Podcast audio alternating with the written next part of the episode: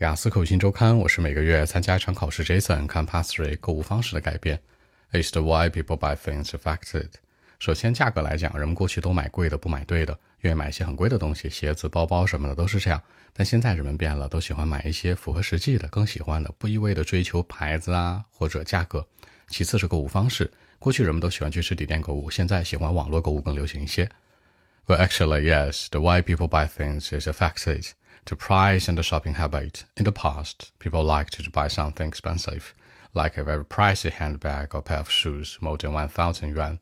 People liked to buy those stuff because they trusted the advertisements and the superstars on the internet. They learned from them. But now they changed. I mean, not a lot of people want to spend much money on shoes, bags, you know.